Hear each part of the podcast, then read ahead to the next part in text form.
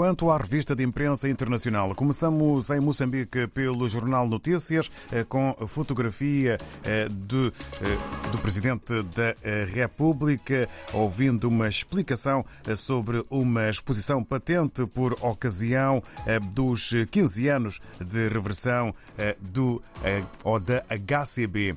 E recomenda Newsy.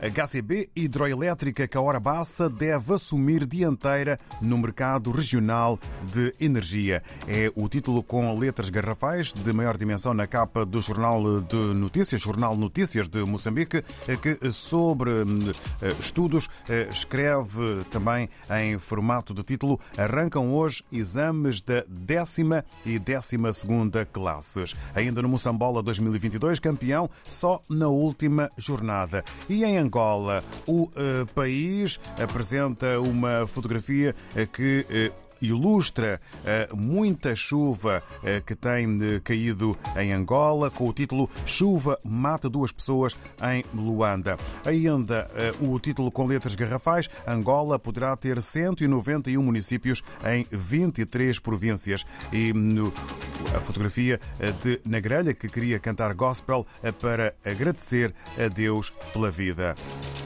São os assuntos que fazem manchete na capa do jornal angolano O País. Quanto a Cabo Verde.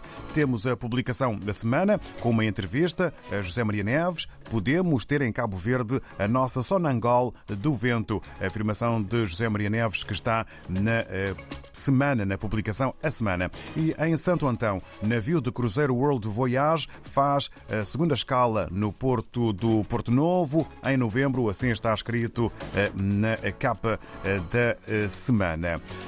Na Guiné-Bissau, o Democrata avança com um título que considera o mais importante em matéria eh, de informação e de imprensa. Diretor executivo do CACID, Centro Africano para o Comércio, Integração e Desenvolvimento, refere acordo de Zlekaf permite investidores africanos investir na transformação de caju da Guiné-Bissau.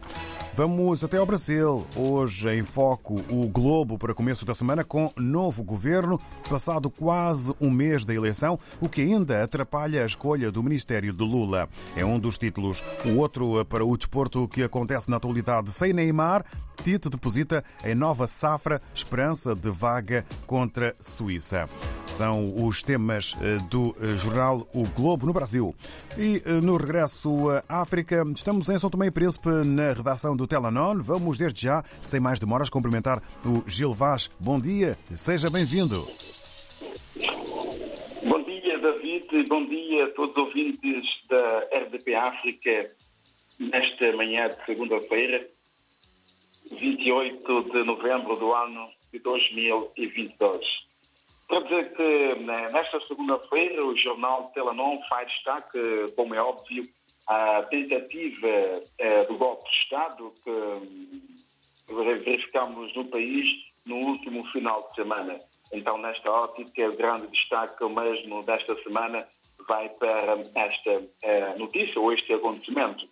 No quadro deste acontecimento, ONU e a FIAC eh, trabalham juntos no terreno para apaziguar o uh, São Tomé e Príncipe. É o título de grande destaque uh, desta segunda-feira. Para dizer que uma missão conjunta da, da ONU e também da Comunidade Económica dos Estados da África Central está em São Tomé e Príncipe desde o último final de semana para analisar e compreender as circunstâncias da alegada tentativa de golpe de Estado do último dia 25. O representante da ONU, a Paris, disse à imprensa que está no país a pedido do Presidente da República e também uh, do Comandante Supremo das Forças Armadas. Por sua vez, o Gilberto da Piedade, que é o representante da Comissão Económica dos Estados da África Central, manifestou também a sua solidariedade e da sub-região africana, dizendo que uh, vieram para manifestar todo o apoio ao povo de São Tomé e Príncipe. Essas duas entidades vão continuar uh, a reunir com alguns órgãos uh, para tentar recolher o máximo de informações sobre este acontecimento de madrugada do último dia 25 do mês corrente. Ainda no quadro desta tentativa de golpe de Estado, o governo, eh, no seu Conselho de Ministros, condenou esta tentativa de golpe e lamentou mortes. Reunidas com o Conselho de Ministros, o governo de São Príncipe condenou de forma veemente a tentativa violenta de subversão da ordem constitucional. Uh, foi assim uh, no Conselho de Ministros da última semana. Ainda o Conselho de Ministros aproveitou para uh, convocar uma equipa internacional de investigação para acelerar ou esclarecer a causa das mortes de quatro pessoas nesta tentativa de assalto ao quartel-general o governo liderado pelo Patrício Trufada decidiu também em Conselho de Ministros realizar todos os inquéritos para apurar as causas e circunstâncias das mortes ocorridas no dia 25 de novembro. Tudo isto no calor desta tentativa de golpe de Estado. Agora, para desanuviar um bocado a atenção, temos o desporto. E no desporto, o Ministério da Juventude, Desporto e o Comitê Olímpico de São Tomé e Príncipe debatem estratégia para impulsionar o desporto nacional. Também uma notícia que podemos ler esta segunda-feira no jornal Telanon, onde na última semana eh, a Ministra da Juventude e Desporto, Eurique Semedo, recebeu uma equipe do Comitê Olímpico de São Tomé e Príncipe na sua primeira reunião de trabalho para encontrar eh, planos e estratégias para impulsionar o desporto em São Tomé e Príncipe. Também podemos ler esta segunda-feira com letras garrafais, como fala bastante o nosso amigo eh, David, um xadrez são tomense brilha na Etiópia.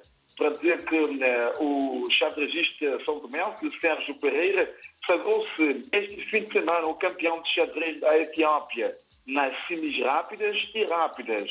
No somatório dos dois campeonatos, o xadrezista São Tomense conseguiu ficar à frente de 100 participantes, entre eles alguns dos grandes nomes que estiveram recentemente nas Olimpíadas da modalidade que decorreu na Índia. São as seis notícias que fazem manchete nesta segunda-feira no principal jornal eh, aí, São Tomé e Príncipe, Telenor. Então, fique as nossas uh, saudações para uma boa semana e que todos possam conseguir alcançar o que planejou para esta semana que acaba de começar. E nós aqui também aproveitamos para deixar um voto de bom trabalho e sucesso para a Ministra do Desporto de São Tomé e Príncipe, Eurice Semedo.